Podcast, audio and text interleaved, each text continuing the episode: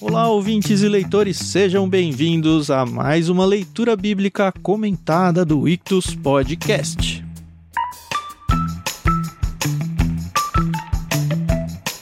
Eu sou o Thiago André Monteiro, arroba Vulgutan, e estou aqui com o Thiago Moreira e com a Carol Simão para a gente conversar sobre o capítulo 36 do livro de Gênesis. Bom dia, pessoal, tudo bem? Oi, pessoal, tudo bem? Aqui é a Carol Simão e hoje a gente vai conversar sobre um capítulo que você que está esperando um filho, programando aí sua família, vai ter várias ideias de nomes, né? Vai que você curte um. Olá, pessoal. Gênesis 36. Talvez seja o último capítulo mais desafiador assim de conteúdo, porque a gente tem pouca coisa aqui, tem muita lista, muita genealogia, muita descendência aqui, mas vamos encarar esse desafio aqui, Gênesis 36. É, a gente estava na dúvida se a gente ia quebrar isso aí em quatro, porque em tese deveria, mas ia ser um tal de ler um trecho, não fala praticamente nada, né? e ler o próximo. É. Então a gente decidiu fazer a leitura em dois trechos. A gente vai do verso 1 até o verso 19 e depois do 20 até o final.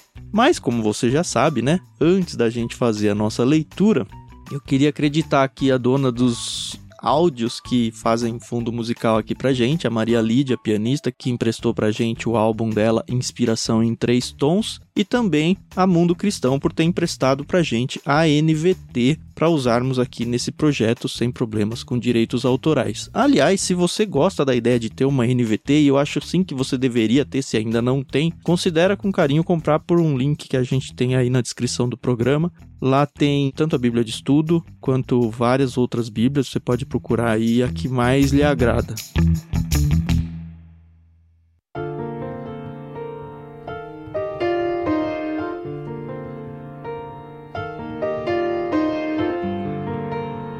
Você quer fazer o começo da leitura, Tiago? Vamos lá. Até o versículo 19, Gênesis 36, a partir do versículo 1. Vamos lá.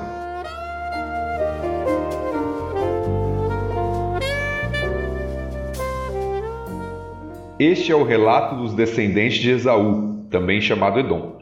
Esaú se casou com duas moças de Canaã, Ada, filha de Elon, o Itita, e Oolibama, filha de Aná e neta de Zibeão, o Eveu. Também se casou com sua prima Bazemate, que era filha de Ismael e irmã de Nebaiote. Ada deu à luz um filho chamado Elifaz. Bazemate deu à luz um filho chamado Reuel. Olibama deu à luz filhos, chamados Jeus, Jalão e Corá. Todos esses filhos nasceram a Esaú na terra de Canaã. Esaú tomou suas mulheres, seus filhos e filhas, e todos os de sua casa, além de seus rebanhos e o gado, toda a riqueza que havia adquirido na terra de Canaã e se mudou para longe de seu irmão Jacó. Seus rebanhos e bens eram tantos que a terra onde moravam não era suficiente para sustentá-los. Portanto, Esaú, também chamado Edom, se estabeleceu na região montanhosa de Seir. Este é o relato dos descendentes de Esaú, os Edomitas, que viviam na região montanhosa de Seir. Estes são os nomes dos filhos de Esaú: Elifaz, filho de Ada, mulher de Esaú, e Reuel, filho de Bazemate, mulher de Esaú. Os descendentes de Elifaz foram Temã, Omar, Zefô, Gaetã e Kenaz. Tina, concubina de Elifaz, filho de Esaú, deu à luz um filho chamado Amaleque. Esses são os descendentes de Ada, mulher de Esaú. Os descendentes de Reuel foram Naate, Zerá, Samá e Mizá. Esses são os descendentes de Bazemate, mulher de Esaú.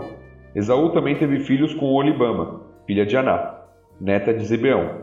Seus nomes eram Jeus, Jalão e Corá. Estes são os descendentes de Esaú, que se tornaram chefes de vários clãs.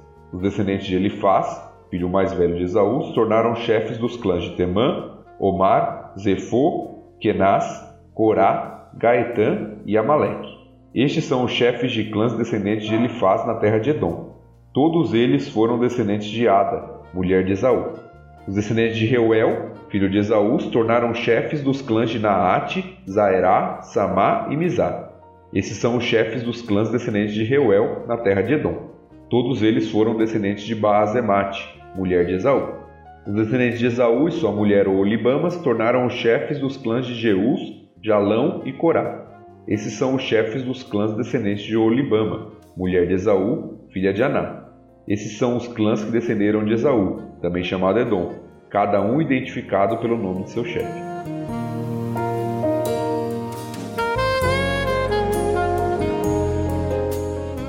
Uau! Eu vou no mais óbvio primeiro, tá bom? Eu acho muito interessante esse duas vezes aparecer esse também chamado Edom. Porque assim, o capítulo já é muito repetitivo porque é uma genealogia. Mas fica lembrando, né? E a gente tem que lembrar que Edom é vermelho, né? No hebraico. Uhum. E também é o nome do povo que morava ao sul ali de Israel. Lembra, acho que é bem importante lembrar para esse trecho que o texto está sendo escrito para o povo de Israel prestes a tomar a terra prometida. Isso é, acho que é o mais importante de contextualizar. Eu fiquei aqui com uma dúvida. Quando Jacó ele voltou, quando ele voltou, né, para reencontrar Isaú, a gente tinha visto que Isaú chama ele para ir para uma terra ali próxima dele, mas Jacó vai para o sentido oposto, né? Uhum. E aqui fala que Esaú pegou sua família e foi para muito longe do irmão, porque o rebanho dos dois era tão grande que tava faltando pasto para os animais, né? E aí eu fiquei em dúvida, né? Eu fiquei, ué, mas era tão grande que chegou a ocupar ali todo o espaço vácuo que tinha ou, ou eles se aproximaram mesmo? Pelo que eu pesquisei, Carol, e isso foi legal porque na minha cabeça, sempre que tem, depois do retorno e do reencontro deles, do retorno de Jacó e o reencontro, a impressão que me dá é que cada um vai pro seu canto. É. E ficam longe, sabe? E a gente ó, fala, ah, eles só Uhum. vão se ver de novo no, no sepultamento do pai. E aí depois, com esse capítulo, talvez não tivesse sido tão longe assim. E aí, para contextualizar um pouco os locais, se você conhece minimamente o mapa lá de Israel, ele é cortado de norte a sul pelo Rio Jordão. Então lá em cima a gente Uhum. tem o, o Mar da Galileia, que na verdade é um lago, né? De água doce. Aí o Rio Jordão desce verticalmente e lá embaixo tem o Mar Morto. Então a terra, ela é. A terra de Israel, tô falando. Ela é cortada pro lado esquerdo, onde tem a maioria das tribos, que vai acontecer ainda, e pro lado direito, Uhum. que onde hoje é a Transjordânia.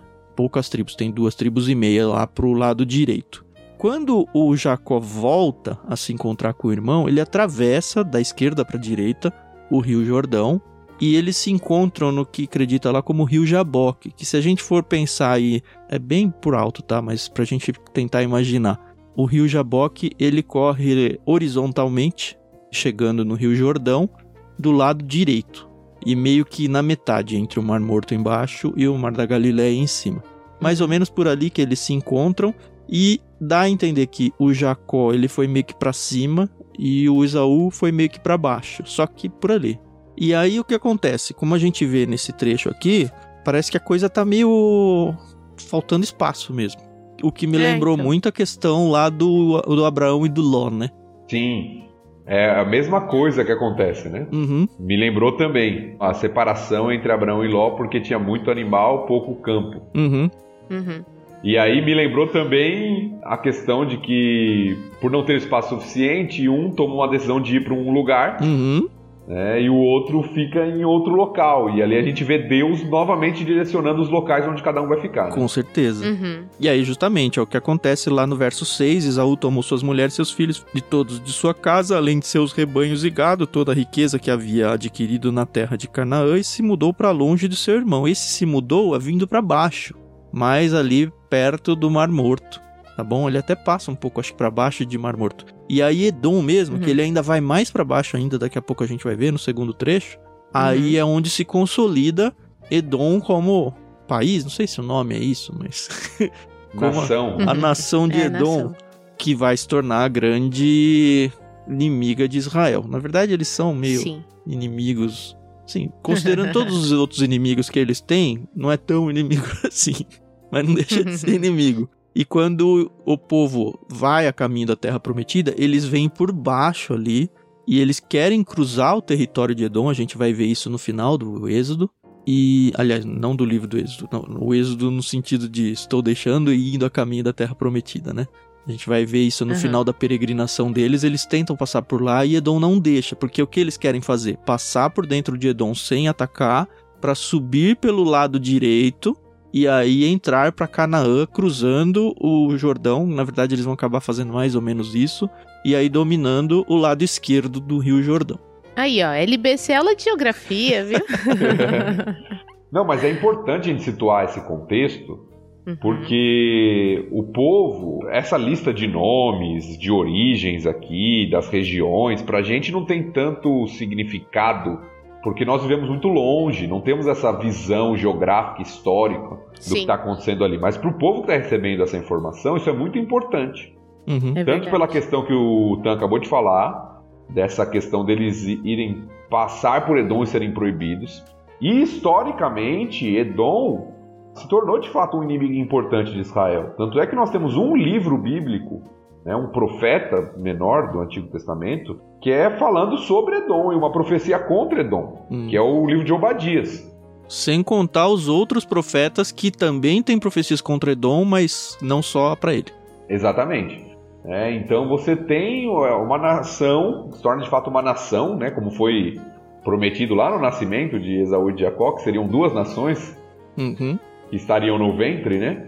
Uhum. Se torna de fato uma nação importante e uma nação que no decorrer da história se torna inimiga, né, do povo de Israel. Então o texto aqui ele está meio que concluindo a história de Esaú, né, Uhum. para focar a atenção nos descendentes de Jacó, a partir do capítulo 37, mas mostrando que essa nação se torna grande, que essa nação Uhum. se torna importante e vai aparecer ainda muitas vezes na história bíblica. Uhum. Então o destaque para Edom é importante aqui. É verdade. E é interessante que a gente vai vendo aqui que Esaú vai virando Edom, né? Por causa do nome, dele ser ruivo, da nação. E ele ainda casa com uma prima descendente de Ismael. Sim. Então, realmente é bem contramão, né? É, tem duas coisas que eu queria pontuar aqui que são legais, importantes e que a gente corre o risco da gente perder. A primeira é que a promessa para o Abraão de que ele seria pai de muitas nações, lembra? Uhum. A gente quando lê isso pensa o quê? Israel. Eu sempre pensei isso. É. E aí há muitas nações, 12 tribos. É isso que vem na cabeça. Mas não foi, porque ele já teve o Ismael, que também foi príncipe de 12 nações, lembra? Ele teve 12 filhos também, e ele se tornou uma nação que existe até hoje, inclusive. e a gente vê aqui o Edom também formando suas nações. E a gente vê ao longo desse capítulo inteiro a ideia de que príncipes, daqui a pouco vai aparecer reis também. E é tudo resultado da promessa de Deus para Abraão, de que você seria o pai de muitas nações. A gente não pode perder de foco que nações aqui não é só o povo de Israel, é toda a sua descendência. E de fato acontece isso. E o outro ponto que eu queria destacar, que se a gente for pensar é até irônico, os filhos de Esaú e toda a sua descendência, eles são nativos da terra de Canaã. Eles nasceram ali. No entanto, os de Jacó não. Os de Jacó nascem lá, quase todos, né? Lá junto com a família de Labão. E ele que tá chegando na terra. Então, num certo Uhum. sentido, já teve, nesse capítulo aqui fica bem claro, de alguma forma, um domínio da terra prometida, um proto-domínio da terra prometida aí, tirando o povo da terra, que eram os descendentes do Edom, e se alojando num lugar que não era deles, na verdade, né? Isso eu achei bem interessante. Tem uma questão curiosa aí, que eu acho que é bom a gente colocar os ouvintes aí mais atentos a par, que é a respeito das esposas de Esaú. Uhum. Porque aqui se fala, né, no versículo 2, principalmente, a partir do versículo 2, que Esaú ele se casa com duas moças de Canaã, Ada, filha de Elon, o Itita, e Olibama, filha de Aná, e neta de Zibeão, Eveu, e também se casa com sua prima, como a Carol já destacou, Bazemate, Uhum. que era filha de Ismael e irmã de Nebaiote. Uhum. Porém, nós já tivemos informações sobre as mulheres de Edom anteriormente. Duas vezes, né? Tô chamando de Edom já, né? É, isso, duas vezes. A gente até falou no episódio, né? O texto bíblico narra que elas já foram motivo de tristeza para Isaac, para Rebeca, né? E aí foi até a justificativa de Jacó sair para buscar uma esposa lá da Uhum. parentela. Então isso já apareceu. E quando a gente vai para esses textos, primeiro em capítulo 26, versículo 34, primeira vez que isso aparece, nós vamos ter narrado o seguinte lá. Quando Esaú tinha 40 anos, casou-se com duas mulheres hititas, Judite, filha de Beeri, e Bazemate, filha de Elon. Então você vê que são nomes diferentes. Judite filha de Beeri, que não tem muita relação aqui, e Basemate, filha de Elon. Quando a gente Uhum. volta lá para 36, fala Ada, filha de Elon. Então parece que o Elon é o mesmo, talvez o Elon seja o mesmo, mas o nome da filha aqui é diferente. E a mesma coisa acontece no versículo 3, quando aqui é dito que Basemate era filha de Ismael e irmã de Nebaiote, e lá em 28, versículo 9, diz que Esaú foi visitar a família de seu tio Ismael, e além das duas mulheres cananitas com as quais havia se casado, tomou para si uma das filhas de Ismael. O nome de sua nova mulher era Maalate, irmã de Nebaiote e filha de Ismael. Então, novamente, Uhum. irmã de Nebaiote e filha de Ismael, mas o nome é diferente. Ali Maalate, aqui Basemate. Então nós temos informações distintas aqui. E aí, Thiago? E aí, Thiago? E aí eu fui pesquisar, né? Isso chama atenção.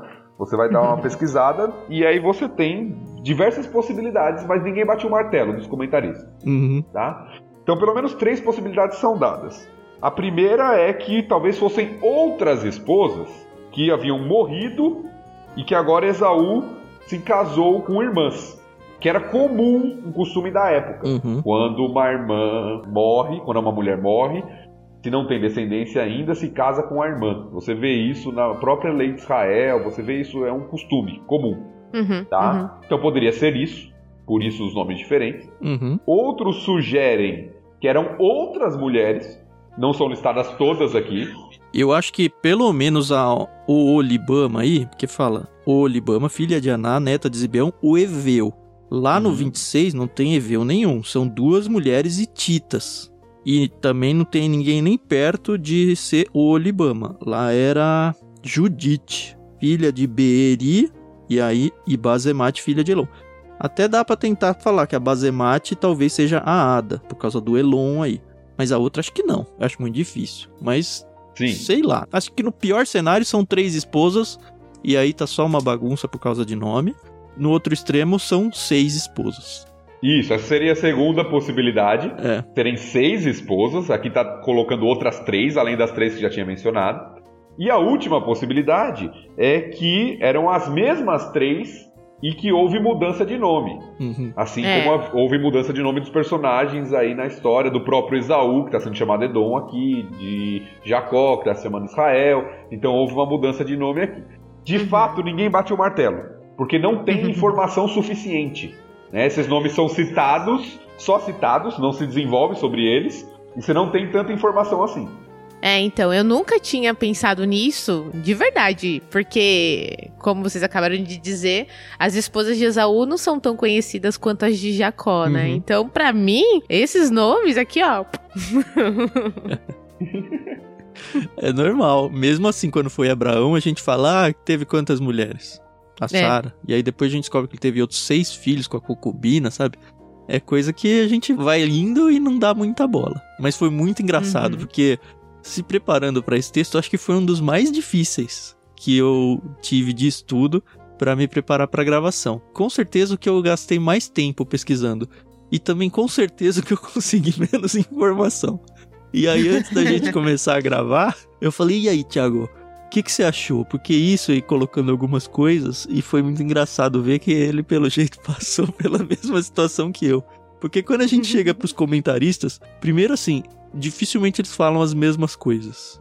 E é praticamente unânime o discurso de que, ah, foi assim, assim, assim, mas não dá pra ter certeza. E aí é muito Uhum. difícil de ficar trazendo muita certeza aqui pra vocês, o que traz a pauta de novo pra gente, a grande palavra que a gente mais usa aqui, que é conjecturas. É. E é interessante que essa Olibama que o Tan destacou aí, que parece não ter muita relação com a Judite lá anteriormente dita, ela vai aparecer novamente nesse capítulo. Uma Uhum. parte importante que a gente vai ler daqui a pouquinho, quando a gente não leu ainda, a partir do versículo 20. Aí a gente destaca isso novamente lá, mas ela vai aparecer novamente aqui. o que me faz pensar o seguinte: Moisés, quando ele escreveu, porque ele foi inspirado, né, aqui por Deus para escrever, enfim, ele fez algumas escolhas, como por exemplo, repetir que Esaú, também chamado de Edom, Esaú chamado de Edom, mas ele decidiu omitir, ou sei lá, não achou tão importante colocar esse tipo de detalhe, né? Escolhas aí do autor. Uhum. A gente esqueceu de mencionar que o capítulo abre com a tal da Toledote, né? Esse é o relato dos descendentes de. E é interessante ver que ele se repete, inclusive, né? No verso 1 e no verso 9. A impressão que me passa é que no verso 1 ele tá falando sobre os nascimentos lá em Canaã. E a partir do verso 9 já é olhando para o povo já em Seir, que é esse primeiro lugar onde eles passam a morar quando eles se afastam aí do povo de Jacó por causa da terra. E a partir do verso 9, a gente percebe que. Na verdade, quando eu li a primeira vez, até me incomodou um pouco. Eu falei, ué, acabou de falar da geração do Esaú, ele vai falar tudo de novo? Tipo, já é mó chato, né? Ele vai falar de novo.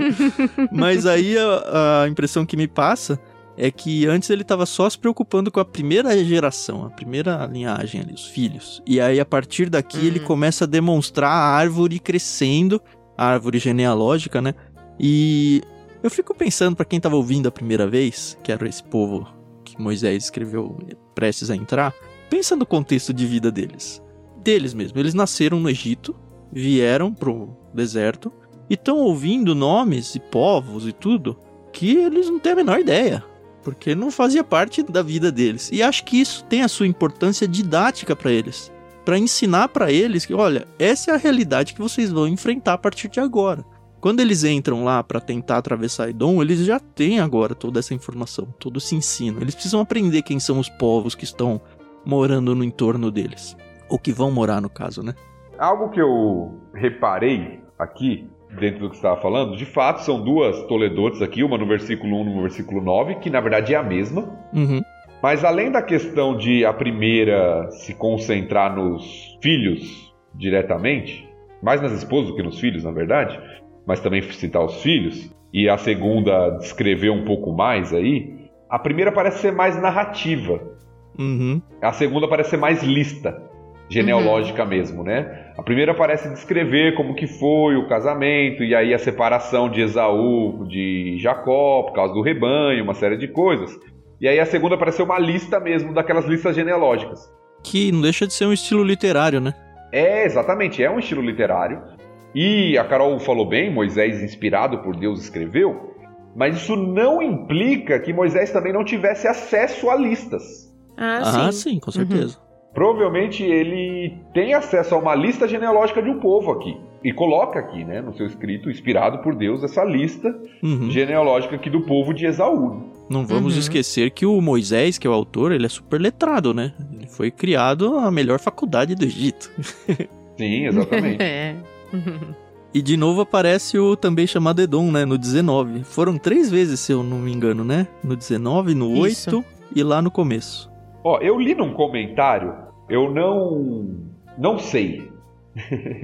uhum. Eu não sei se está certo ou não, ou se é super interpretação. Mas eu vou trazer aqui só para jogar pra gente para ter informação também, tá? Sem responsabilidade nenhuma pelo conteúdo, né? Isso, Isso aí. Exatamente. é porque eu tenho, eu tenho um pouco de eu acho que às vezes as pessoas superinterpretam algumas coisas. Uhum. Né? Então eu tenho um pouco de cuidado. Mas foi no mínimo curioso para mim.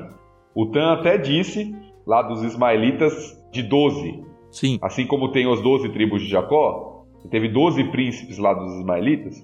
Uhum. E um comentarista dos que eu li, preparando para o episódio de hoje, chama a atenção que os filhos de Esaú, com exceção do versículo 12 que fala da concubina lá e tal, também são o número de 12. Então, eu li vários lugares 11. Então, ó, se a gente for olhar aqui, ó, ele faz Reuel. Você tem dois, né? Uhum. Aí você tem o G ele faz Temã, Omar, Zefô, Gaetan e Kenaz. Então são quantos aqui? Sete. Sete. Tô somando com aqueles dois primeiros, né? Ah, não, não. Sem, desculpa, sem contar os dois primeiros. Então foram cinco. Na verdade, os filhos dos filhos de Esaú. Tá. Então você tem lá, ele faz, seriam cinco. Aí você tem de Reuel, você tem mais quatro, nove. E você tem de Olibama, que são três. Então, eu tô com um comentário aberto agora aqui, ó. Príncipes da linhagem, Esaú, Ada, ele faz. Sete. Temã, Omar, Zefô, Kenaz, Gaetã, Amaleque. É, que tá incluindo o Amaleque, que é o da concubina, né? Isso. Aí, quatro, Esaú, Bazemate, Reuel.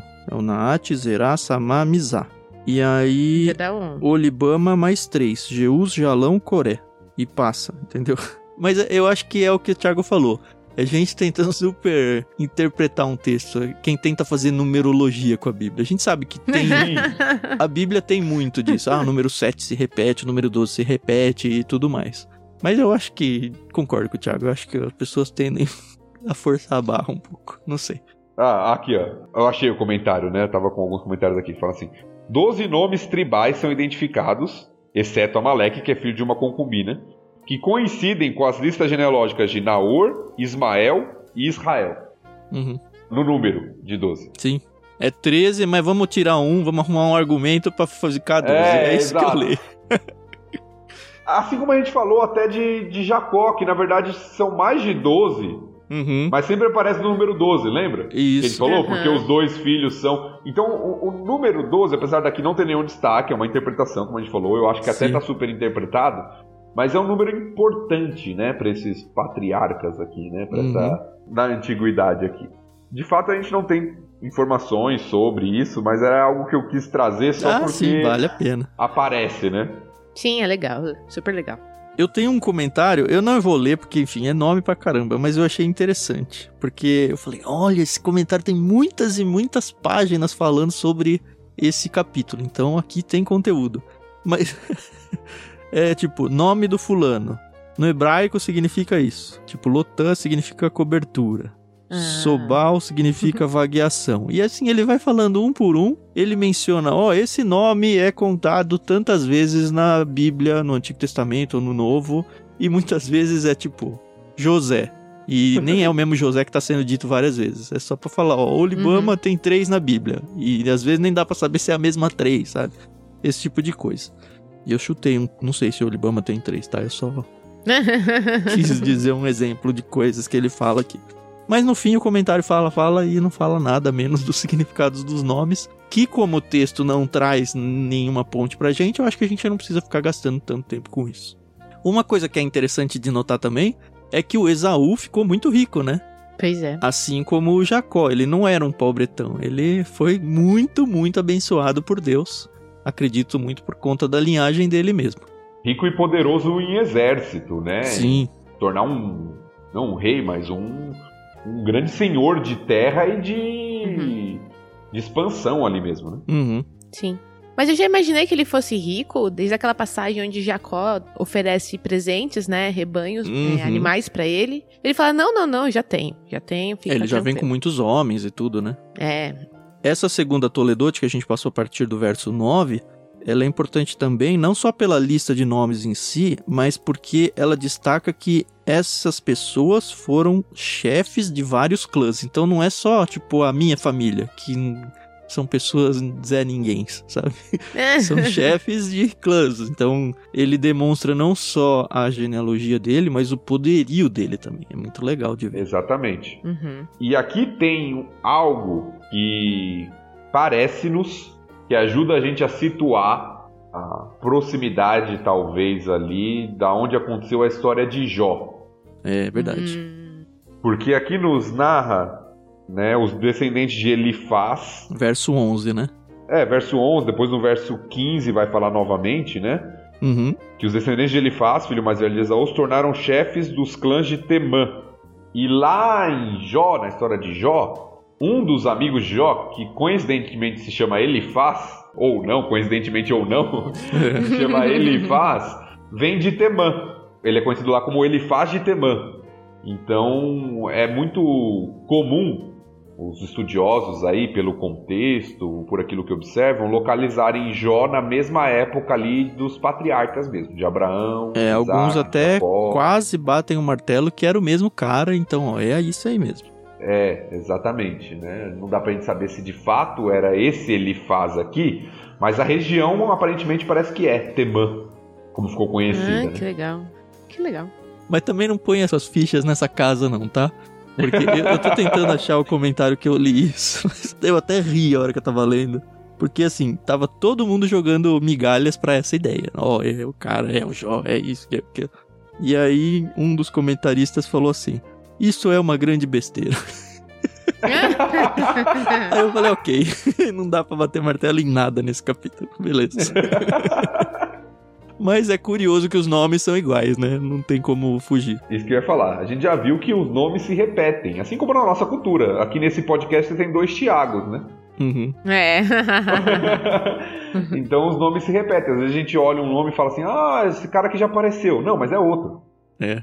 Nem a gente viu Débora no último episódio, né? sim, Exato. sim, Pareceu verdade. uma Débora lá. A gente, a gente já conhece uma outra Débora da Bíblia que é muito mais famosa. Essa Débora eu nunca tinha ouvido falar e apareceu É. aqui, de repente. Né?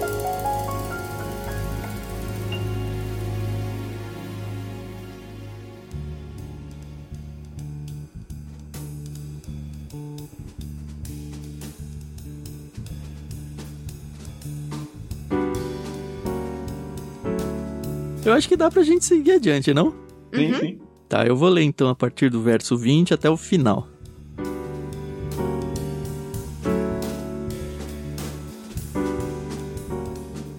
Estes são os nomes das tribos que descenderam de Seir, o Oreu, que habitavam na terra de Edom: Lotã, Sobal, Zibeão e Aná, Dizon, Ezer e Dizã. Estes são os chefes dos clãs Oreus, descendentes de Seir, que habitavam na terra de Edom. Os descendentes de Lotã foram Ori e Emã. A irmã de Lotã se chamava Timna. Os descendentes de Sobal foram Alvã, Manaate, Ebal, Sefo e Onã. Os descendentes de Zibeão foram Aiá e Aná. Foi este Aná que descobriu as fontes de águas quentes no deserto enquanto levava os jumentos de seu pai para pastar. Os descendentes de Aná foram seu filho Dizon e sua filha Oolibama. Os descendentes de Dizon foram Endã, Esbã, Itra e Querã. Os descendentes de Ezer foram Bilã, Zaavã e Acã. Os descendentes de Dizã foram Us e Arã. Estes, portanto, foram os chefes dos clãs Oreus, Lotã, Sobal, Zibeão, Aná, Dizon, Ezer e Dizã. Os clãs Oreus são identificados pelo nome de seus chefes que habitavam na terra de Seir. Estes são os reis que governaram na terra de Edom antes de os israelitas terem rei. Belá, filho de Beor, reinou em Edom na cidade de Dinabá. Quando Belá morreu, Jobabe, filho de Zerá de Borza, foi seu sucessor. Quando Jobabe morreu, Uzã, da terra dos Temanitas, foi seu sucessor. Quando Uzã morreu, Haddad, filho de Bedade, foi seu sucessor na cidade de Avite. Foi Haddad quem derrotou os midianitas na terra de Moabe. Quando Haddad morreu, Salmá, na cidade de Masreca, foi seu sucessor. Quando Salmá morreu, Saul, da cidade de Reobote, próxima ao Eufrates, foi seu sucessor. Quando Saul morreu, Baal Anã, filho de Aquibor, foi seu sucessor. Quando Baal Anã, filho de Aquibor, morreu, Haddad foi seu sucessor na cidade de Paú. Sua mulher era Meetabel, filha de Matred e neta de Mesaabe. Estes são os nomes dos chefes dos clãs descendentes de Esaú que habitavam nos lugares que têm seus nomes. Timna, Alvá, Getete, Oolibama, Elá, Pinom, Kenaz, Temã, Mibzar, Magdiel e Irã. Esses são os chefes dos clãs de Edom relacionados de acordo com seus assentamentos na terra que ocupavam. Todos eles foram descendentes de Esaú, antepassado dos Edomitas.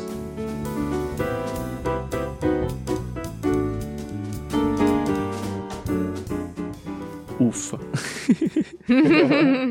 então tem uma lista de nomes aí, como a Carol falou, para você escolher, né? Pois é.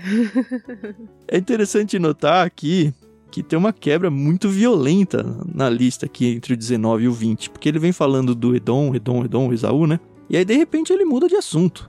Ele vai para os descendentes de Seir. E Seir, se a gente for ver lá no verso 8, portanto, Esaú, também chamado Edom, se estabeleceu na região montanhosa de Seir. Ou seja, primeiro ele falou da família do Esaú, a descendência dele, que mudou para lá. E aí depois ele falou de todo o povo que morava já naquela região.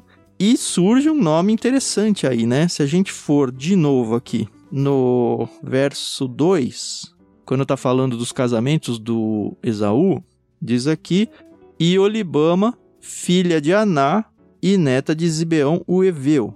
Na lista aqui, 25, os descendentes de Aná foram seu filho Dizon e sua filha Olibama, que eu quero crer que é a mesma Olibama. Ou seja, rolou aí um casamento entre o Edom, o Esaú, e um descendente aí da região de Seir aí. É isso, né? Eu não tô viajando, não. Sim, aparentemente é isso aí que acontece. Talvez até por isso, talvez, aí já é uma conjectura, como o Tan gosta de falar. o Esaú foi para essa região. Era perto, era da família. É, de certa forma já conhecia, a esposa era de lá, já sabia como era a terra, a possibilidade de do rebanho se alocar lá naquele lugar, ter suficiente lá. E não vamos esquecer que as pessoas também se casavam para fazer alianças. Isso era bem comum. Sim, uhum, uhum. sim. Então você tem toda essa relação aqui, apesar de que também houve aparentemente um conflito. Que não é tão claro nesse texto, né? Exato. Ele vai ser claro lá em Deuteronômio. Acho que é isso que você ia falar, né? Exatamente. Deuteronômio 2 narra um pouquinho a respeito dessa relação aqui. Então, Deuteronômio capítulo 2, versículo 12, diz o seguinte: Em outros tempos, os horreus haviam habitado em Seir, mas os edomitas os expulsaram e ocuparam sua terra, da mesma forma que Israel expulsou os habitantes de Canaã quando o Senhor lhe deu a terra deles. Então o texto de Deuteronômio narra que os edomitas expulsaram os horreus que haviam habitado lá em Seir. Uhum. Que é esse povo que está aqui agora, né? Então, seja no amor ou seja na dor, Edom dominou tudo aqui, né? Sim. Uhum. Outra coisa legal de perceber é esses parênteses que abrem no texto, né? Tipo, contextualizando, foi esse Aná que descobriu as fontes de águas quentes no deserto. É assim, são histórias que não estão narradas na Bíblia. A gente não vai achar a história que está acontecendo, mas para quem tá ouvindo faz sentido, né? Isso é muito engraçado de ver até. E falar, ah, é essa história ali. É, eu vi um comentário que esses adendos aí, né? Essas informações eram colocadas por dois motivos. Um, se a pessoa fizesse algo relevante. Uhum. Né? Então a pessoa fez algo relevante, encontrou algo que era importante para o povo, pode ser o caso aqui dessas águas quentes e tal, e aí se destacava.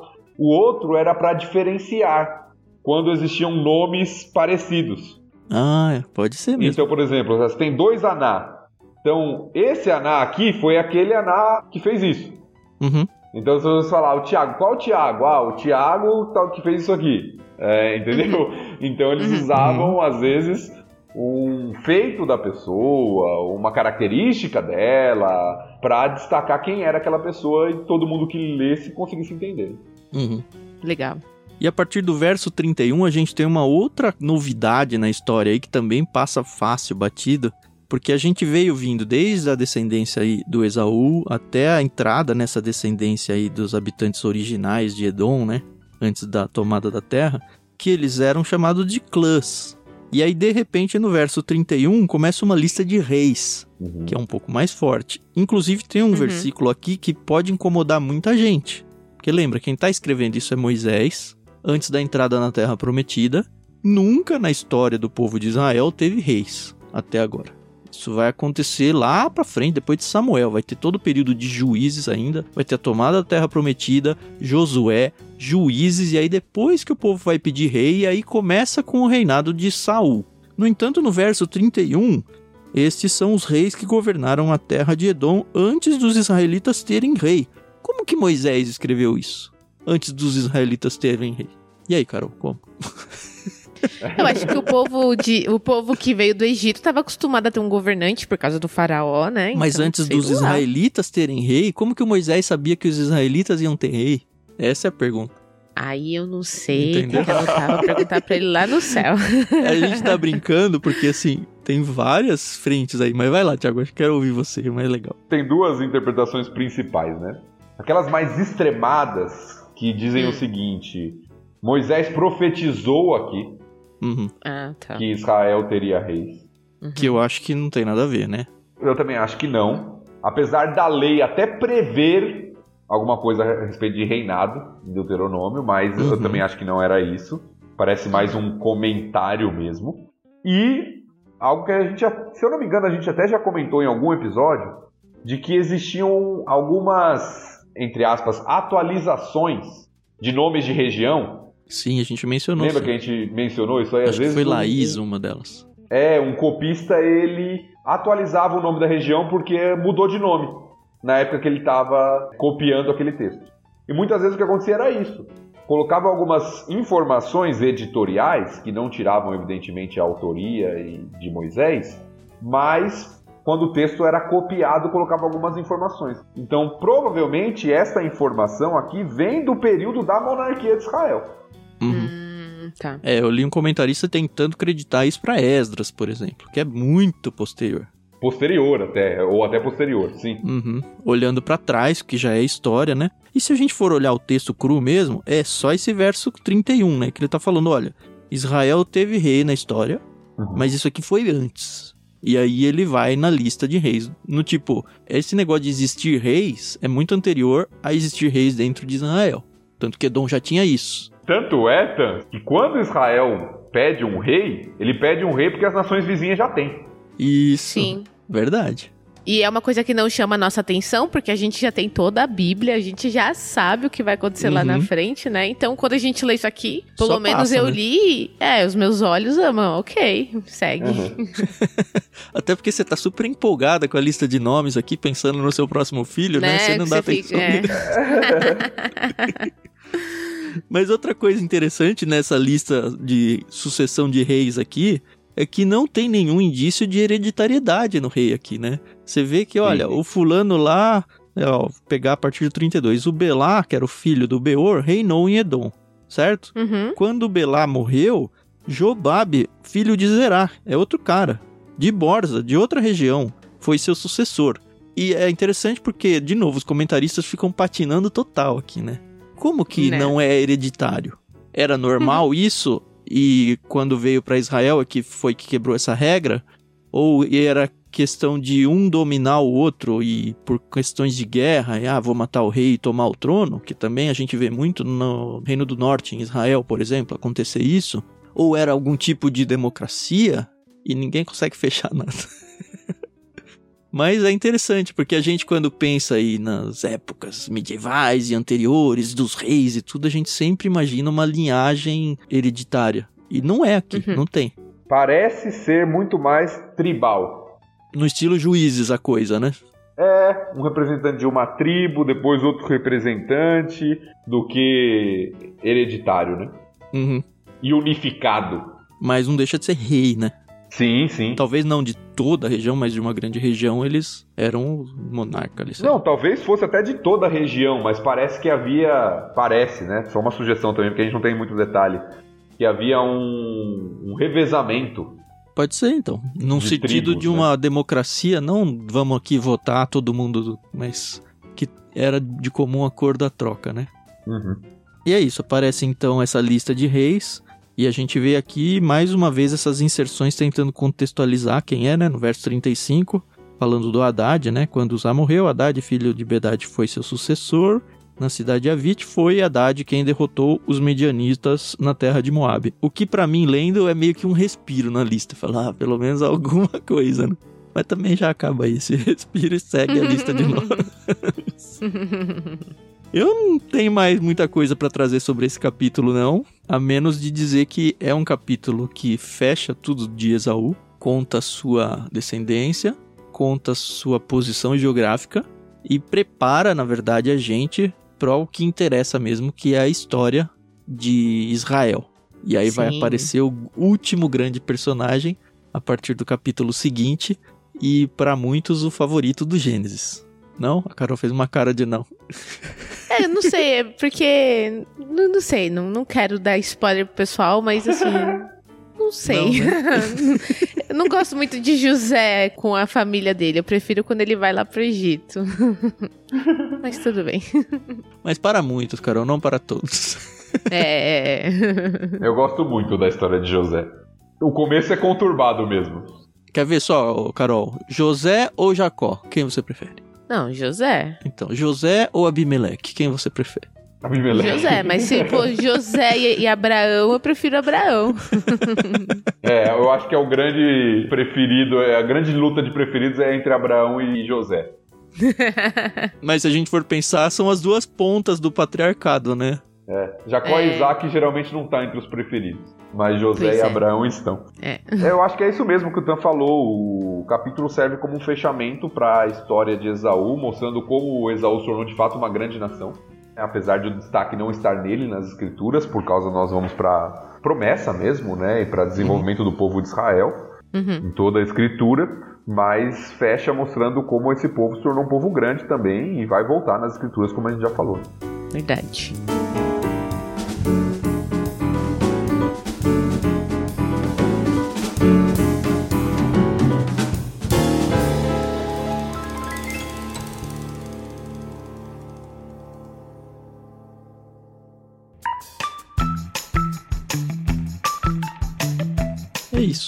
Gostaria de convidar vocês. Convidar a gente sempre convida, né? Mas aceitem o convite, por favor, né?